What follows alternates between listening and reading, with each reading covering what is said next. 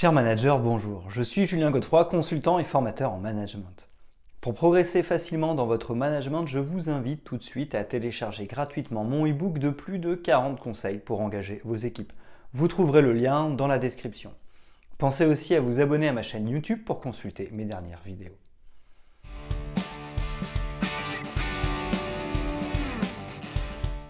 Dans un monde où les méthodes de travail et les aspirations professionnelles sont en plein bouleversement, les entreprises doivent pouvoir anticiper et s'adapter.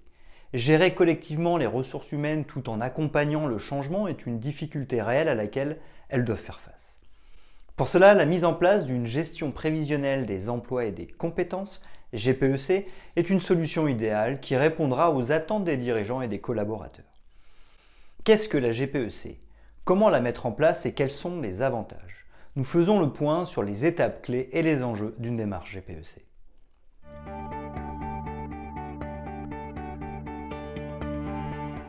Qu'est-ce que la gestion prévisionnelle des emplois et des compétences? GPEC définition. La GPEC est une démarche de gestion anticipative des ressources humaines. Elle répond à l'évolution des emplois, des métiers et des compétences pour faire face aux contraintes environnementales et pour accompagner les choix stratégiques des organisations.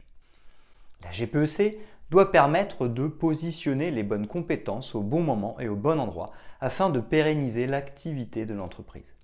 Cette démarche s'inscrit dans la durée, elle est mise en place de façon permanente et non ponctuelle. Les acteurs de la GPEC. Différents acteurs interviennent dans la mise en place de la GPEC avec pour chacun d'eux un rôle bien précis les membres de la direction déterminent la stratégie et définissent les objectifs de la démarche. Les équipes des ressources humaines pilotent le projet.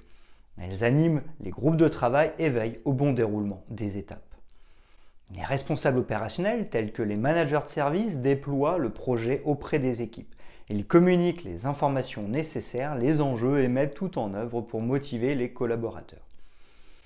Les représentants du personnel jouent un rôle au niveau du dialogue social.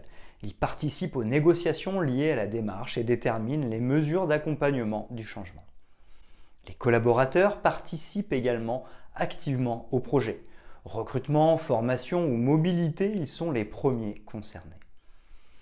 Le point important dans cette démarche est que chacun comprenne le sens du projet et se sente impliqué pour contribuer à la réussite collective. Les outils de la GPEC. Afin d'accompagner au mieux le développement d'une démarche GPEC, il existe de nombreux outils de gestion RH. Certains permettent d'effectuer un diagnostic de la situation actuelle. L'organigramme d'entreprise, il sert de représentation visuelle de la répartition des ressources d'une entreprise.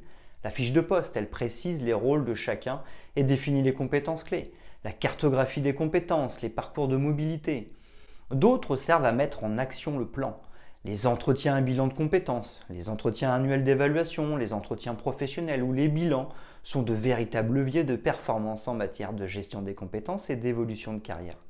Les plans de recrutement, les actions de formation, utilisation du compte personnel de formation CPF et de la validation des acquis de l'expérience VAE. Enfin, il existe des outils de suivi comme les tableaux de bord RH qui collectent les résultats et facilitent l'analyse de performance de la démarche l'intervention de l'État dans la GPEC. Depuis 2005, le Code du travail impose pour les entreprises de plus de 300 salariés une obligation de négocier la GPEC tous les 3 ans avec les partenaires sociaux. Le gouvernement souhaite également inciter les PME de moins de 300 salariés à développer et organiser la gestion des ressources humaines. Pour cela, il peut octroyer des aides financières et un appui particulier sur l'élaboration du diagnostic d'entreprise, par exemple.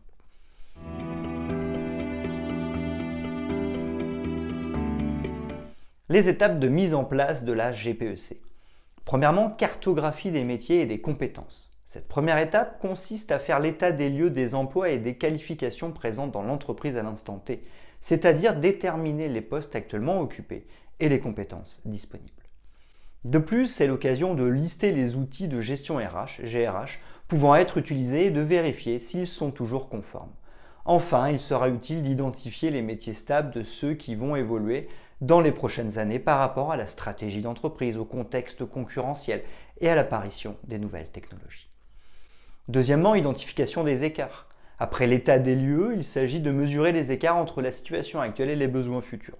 Anticiper les besoins pour atteindre les objectifs fixés par l'entreprise est un élément clé de la gestion prévisionnelle des emplois et des compétences.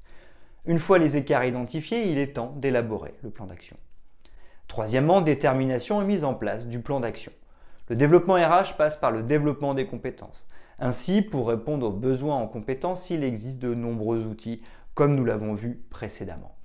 Évaluation professionnelle, bilan de compétences, plan de formation, recrutement externe ou mobilité interne sont autant de leviers RH à actionner dans une démarche GPEC. Tout au long du processus, il sera important de mobiliser l'ensemble des acteurs et de bien communiquer pour plus de cohésion sociale. Quatrièmement, mesure des résultats. Le bilan représente la dernière étape de la mise en place d'une GPEC. Il s'appuie sur des indicateurs de mesure permettant d'évaluer les résultats et d'apprécier les effets des actions menées. Si besoin, des ajustements seront à prévoir en fonction des besoins de l'entreprise.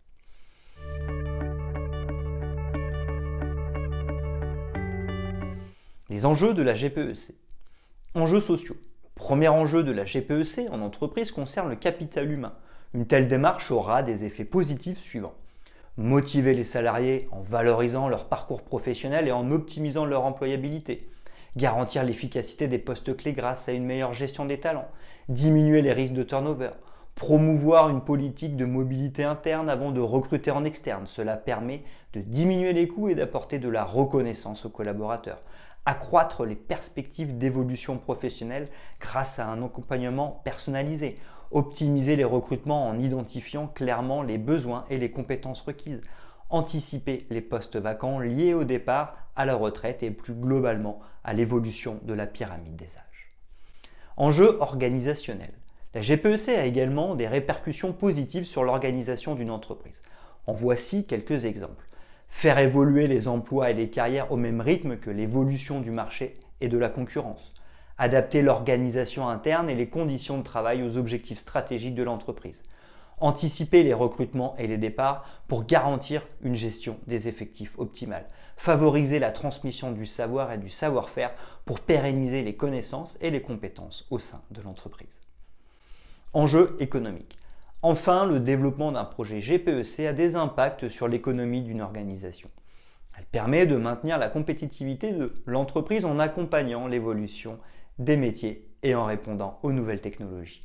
Le développement des compétences individuelles aura un impact certain sur la productivité.